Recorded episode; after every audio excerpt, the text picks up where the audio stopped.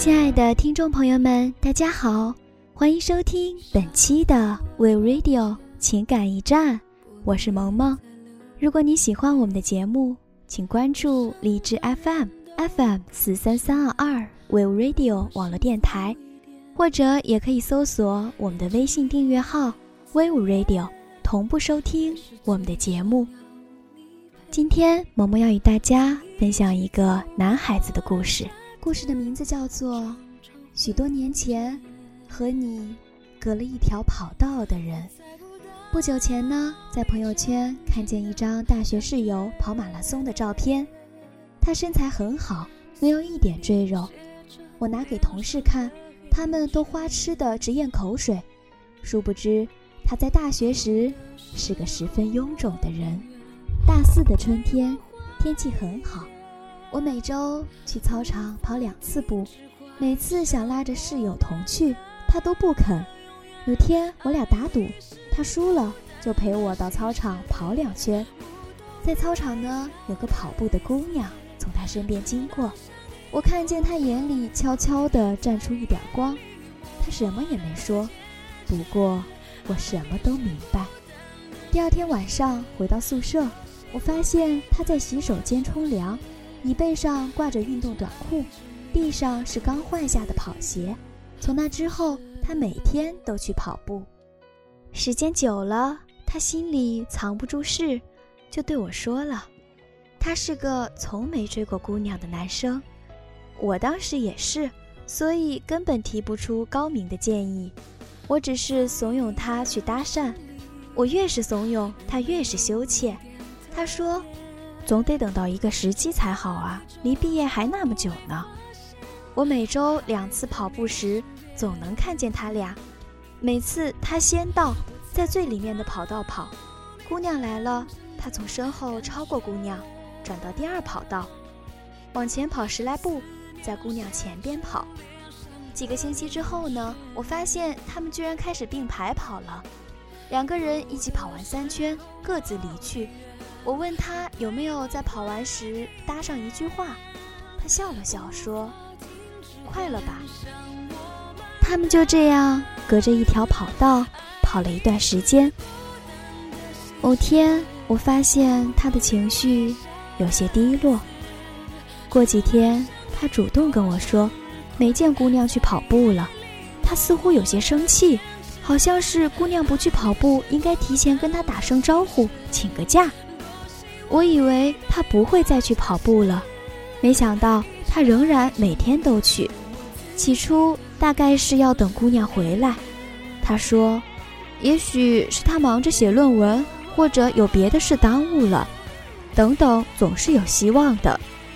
一个习惯了跑步的人，不会突然就不跑的。可他一直跑到毕业，姑娘始终没有再来过。慢慢的。我们也就不再提起了，本来也没有什么，只是一个陌生人。他毕业后去了深圳工作，有意思的是，我留校读研时认识了那位姑娘，不仅认识了，而且还熟得不得了。我们一起玩杀人游戏，一起逛珠江。有一回在学校小北门外吃烧烤，我问他。你大四下学期是不是有一阵每天在操场跑步？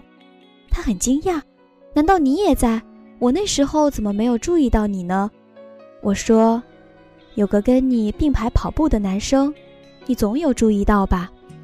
他不好意思地告诉我，其实他有天心情比较烦躁，很偶然的去跑两圈发泄一下，结果看见一个男生，虽然胖，但感觉还不错。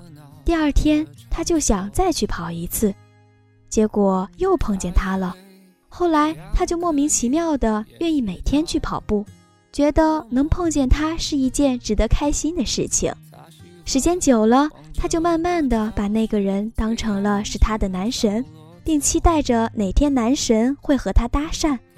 但男神似乎一直对他无动于衷。有一天。他主动地跑到了男神旁边，但男神还是没有搭理他，他就不再跑了。我没有告诉他，他的男神是我当年的室友。我也没有告诉我室友，他的女神是我后来的朋友。室友那时候已经有了女朋友，而且一改从前内向的性格，跟陌生女性聊起天来简直是话痨。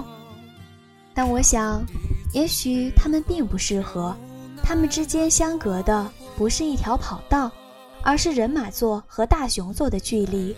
看似偶然的错过，其实是两颗心之间存在有大的隔阂，而这些隔阂都要亲自去打破。不能打破，就是没有缘分。不过，这又有什么关系呢？若不是姑娘，室友不会开始跑步，恐怕到现在还是很胖。造物主也并不是没有一点同情心。许多年前，和你相隔了一条跑道的那个人，虽然未曾说过一句话，可你却因为他，养成了一个会一直坚持下去的习惯。只因你曾经的一次默默动心，在生命中便刻下如此印记。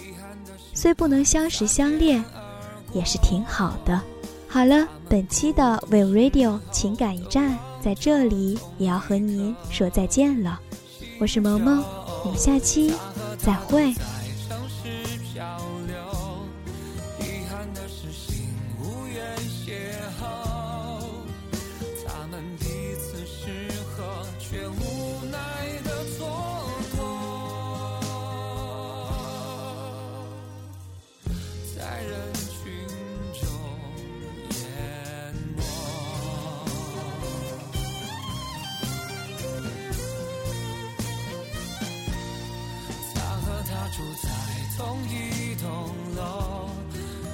遗憾的是爱擦肩而过。他们孤独时候都望着同一颗星球，他和她都在城市漂流。遗憾的是心无缘邂逅，